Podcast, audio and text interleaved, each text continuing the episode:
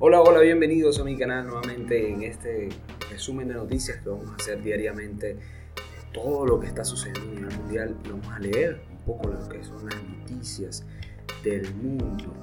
Vamos a ver ahora lo que son las noticias internacionales, pero no sin antes recordarles que hoy es 30 de diciembre de 2019, yo soy Luis Rondón. Comienza, vamos a leer un poco lo que son los titulares que vamos a hablar y que vamos a profundizar En la parte internacional vamos a ver que Brasil multa a Facebook por 1.6 millones de dólares por un uso inapropiado de datos. También tenemos que el gobierno boliviano expulsó a diplomáticos de España y de México, mientras que el dólar informal o el dólar blue, como lo llaman en Argentina, se disparó al regir una nueva tasa de la compra de divisas. Los de vuelos retrasados en el norte de India por la densa niebla, una calima que realmente está haciendo estragos. Las noticias de Venezuela, Delcy Rodríguez acusó a Bolsonaro de ser cómplice de los planes desestabilizadores contra Venezuela. Las noticias deportivas, Ibrahimovic será presentado a la prensa por el AC Milán el 3 de enero. También Miguel Ángel Russo regresa a Boca, hermano de Riquelme. Eduardo Escobar, infielder de los Diamondbacks de Arizona, fue hospitalizado de urgencia en Venezuela esta semana. También David Ortiz se reunió con el presidente de la República Dominicana. Estas serán las noticias que vamos a profundizar el día de hoy. No sin antes recordarles que pueden seguirme a través de las redes sociales y también eh, pueden escuchar en Spotify Luis Rondón y allí van a aparecer los resúmenes de noticias diariamente. Internacionales y hablaremos de la noticia de Facebook de la multa de, que el gobierno brasileño, que lo anunció el día de hoy, impuso una multa de 6.6 millones de reales, 1.65 millones de dólares a Facebook por compartir indebidamente datos de usuarios. El Departamento de Protección y Defensa al Consumidor de Brasil sostiene que Facebook incurrió en una práctica abusiva al permitir que los datos de 443 mil usuarios de Brasil estuvieran disponibles de forma indebida para los desarrolladores de la aplicación This is Your Digital Life, informó el Ministerio de Justicia. Ministerio de Justicia afirma que Facebook no informó adecuadamente a sus usuarios sobre las consecuencias de la configuración de privacidad por defecto. Facebook tiene 10 días para apelar la decisión y un mes para pagar la multa, según el gobierno brasileño. En julio, Facebook fue obligado a pagar una multa récord de 5 mil millones de dólares por la Autoridad Estadounidense de Regulación de Comunicaciones por no proteger los datos personales de sus usuarios gigante de las redes sociales anunció en septiembre que había suspendido las decenas de millones de aplicaciones potencialmente riesgosas en términos de respeto a la privacidad de sus usuarios. En otras notas, el gobierno boliviano expulsa a diplomáticos de España y México. Esto sucedió en este fin de semana, donde el gobierno de la eh, reciente Prada presidenta de Bolivia, Lenín Áñez, declaró personas no gratas a la embajadora de México, a la encargada de negocios de España y al cónsul de dicho país. Presidenta interina Yanín Áñez declaró personas no gratas a la embajadora de México María Teresa Mercado, a la encargada de negocios de España Cristina Borreguero, al cónsul Álvaro Fernández y al grupo de presuntamente diplomáticos encapuchados y armados envueltos en el incidente del pasado viernes. Lo dijo en una declaración de prensa en el presidencial Palacio Quemado. España, por su parte, expulsó a los diplomáticos bolivianos, respondió a la medida expulsándolos, también declarados personas no gratas. Esto es en reciprocidad al gesto hostil, entre comillas, del gobierno interino de Bolivia. España ha decidido a su vez declarar persona no grata a tres miembros del personal diplomático y consular boliviano acreditado en el país y darles un plazo de 72 horas para abandonar España. En la residencia mexicana situada en un exclusivo barrio al sur de la ciudad de La Paz, se encuentran de 9 a 10 ex colaboradores de Morales desde que este dimitiera el pasado 10 de noviembre y esto fue lo que ocasionó en paz entre los países. Vamos con otras notas de eh, internacionales y es que el dólar informal se disparó en Argentina. Esto fue luego de una decisión del gobierno del recién electo Alberto Fernández, donde eh, se empezó a aplicar un 30% a la compra de divisas. El peso argentino cerró el jueves pasado en 63 pesos por dólar, pero en el mercado informal para el día de hoy ya está hasta los 80 pesos por billete. Esta medida impositiva se suma al cepo cambiario vigente desde octubre pasado, que limita a 200 dólares por persona la compra mensual de divisas en los bancos y a 100 dólares en casas de cambio. Estrategia que busca proteger las reservas internacionales del sur del país. Según el último balance del Banco Central, las reservas internacionales son de 43.700 millones de dólares, unos 19.000 millones menos que el, que el año pasado. La ley que declara la emergencia económica prevé también gravámenes en un 30% a las compras en el exterior con tarjetas de crédito y a los viajes al extranjero, así como un alza de impuestos a los sectores altos y medios. Además, establece aumentos a lo que son las exportaciones agrícolas por máximo de 33% para la soja, siendo la soja el principal producto de exportación. Continúan en las medidas proteccionistas de eh, los gobiernos peronistas en Argentina. Vamos a ir ahora a la India porque cientos de vuelos retrasados en el norte de la India por la densa niebla que está acechando a lo que es Nueva Delhi y varias ciudades de la India.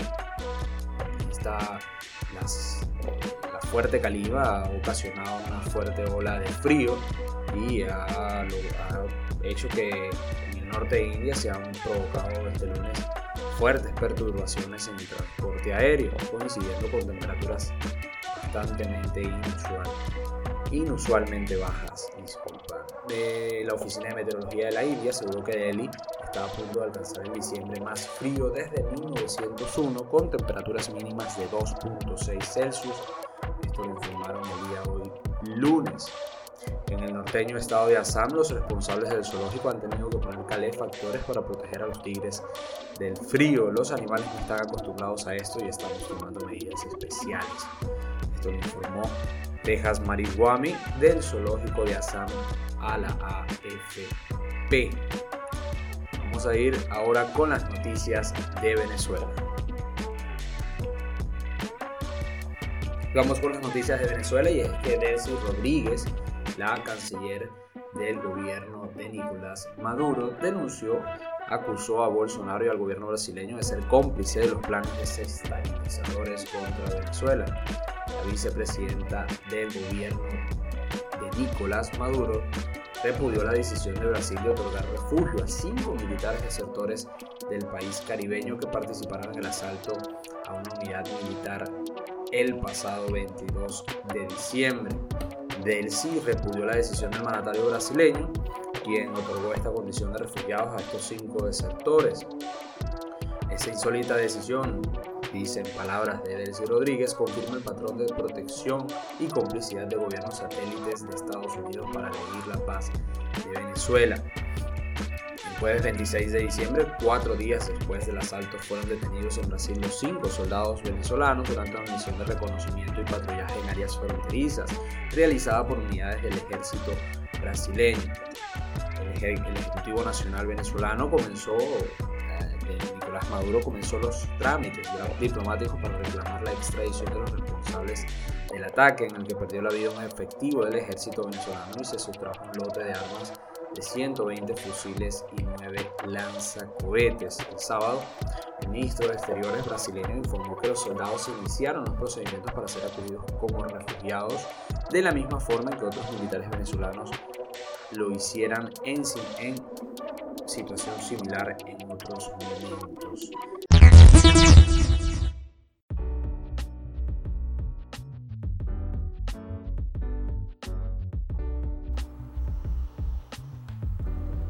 Bueno.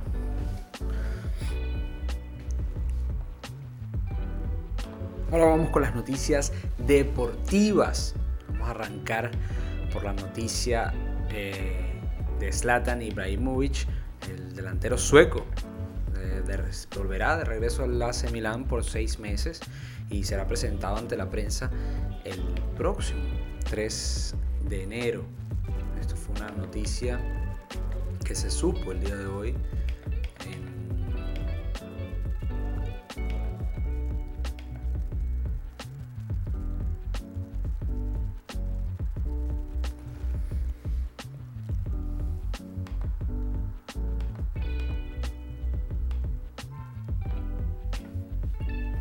que vamos de nuevo.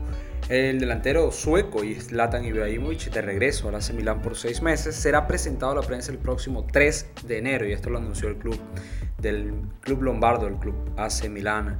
Eh, precisó el club milanista que pagará aproximadamente 3.5 millones de euros más bonos por contar con el prolífico goleador en esta segunda parte de Zlatan, que ya tiene 38 años, Recordemos que ya jugó durante dos temporadas en San Siro, desde 2010 a 2012, en las que marcó 56 goles en 85 partidos, ganó un Scudetto en el 2011 y el último de los 18 títulos de la entidad lombarda. Actualmente la Milán ocupa una modesta onceava posición en la Serie A después de 17 jornadas está lejos del objetivo del lugar la próxima Champions League. Y Ibrahimovic jugó las dos últimas temporadas en la MLS norteamericana, marcando 52 goles en 56 partidos con Los Ángeles Galaxy, excelente promedio. Antes y además del Milan, Ibrahimovic jugó para el Paris Saint-Germain, Manchester United, Inter, Barcelona, Juventus y Ajax estos entre otros equipos. El próximo partido de la AC Milán, donde estará previsto eh, que juegue seguramente Slatan eh, luego de toda esta tregua navideña será el 6 de enero frente a la Sampdoria. En otras notas de actualidad del mundo deportivo, Miguel Ángel Russo vuelve a dirigir al argentino Boca Juniors después de 12 temporadas con el impulso y con el sustento de Juan Román Riquelme, que fue convertido vicepresidente hace poco. Eh, la, entidad Ceneice anunció este lunes, el día de hoy, el contrato de Miguel ya está firmado. Russo dirigió a los Auriazules en 2007, llevándolos a ganar por sexta y última vez la Copa Libertadores de América, la tan esquiva Copa Libertadores de América para Boca Juniors. En ese certamen, Miguel Ángel Russo contó con Juan Román Riquelme, que realmente estaba en una etapa excepcional. El balance ruso frente a Boca fue de 30 victorias, 2 empates y 14 derrotas en 56 partidos oficiales, un ciclo que incluyó también el segundo puesto en el torneo clausura 2007 local y el subcampeonato en el Mundial de Clubes al caer 4 por 2 ante el italiano AC Milan en la final. Casi tres décadas de trayectoria del DT argentino ha dirigido a Estudiantes, Rosario, Colón, Boca, San Lorenzo y Racing Club. En el, exterior, Russo condujo a la Universidad de Chile en el 96, el Salamanca de España en el 98-99, estuvo en Monarcas de Morelia en el 2002, Millonarios de Colombia 2017-2018, Alianza Lima de Perú este año y Cerro Porteño hace en la más próxima experiencia que tuvo Miguel Ángel Russo en el cuadro boquense. Otras notas, Eduardo Escobar, el infielder de los Diamondbacks de Arizona, fue hospitalizado de urgencia en Venezuela. Eso se informó el día de hoy, pero la noticia es de la semana pasada. Lo que pasa es que no se había hecho oficial. El infielder maracayero Eduardo Escobar lo anunció por vía de su cuenta Twitter y dijo los detalles que lo llevaron a ir al a ser hospitalizado por esta aflicción y se supo que tuvo una inflamación del cerebro eh, con intensos vómitos y mareos y desmayos.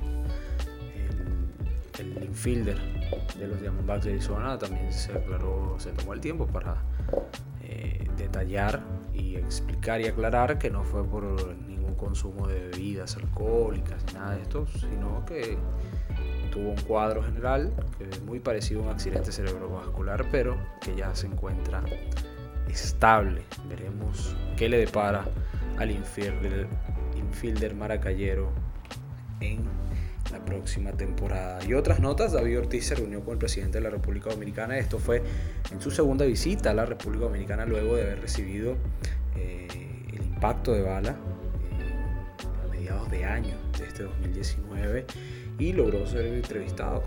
Logró entrevistarse con el presidente dominicano Danilo Medina y nada, no descartaron hacer algunas, actividades juntos, pero el, el astro dominicano llegó solo para tomarse, retratarse con el presidente dominicano y pedir un poco de calma a los dominicanos en vista del venidero proceso electoral que se avecina. Bueno, eso fue todo por hoy.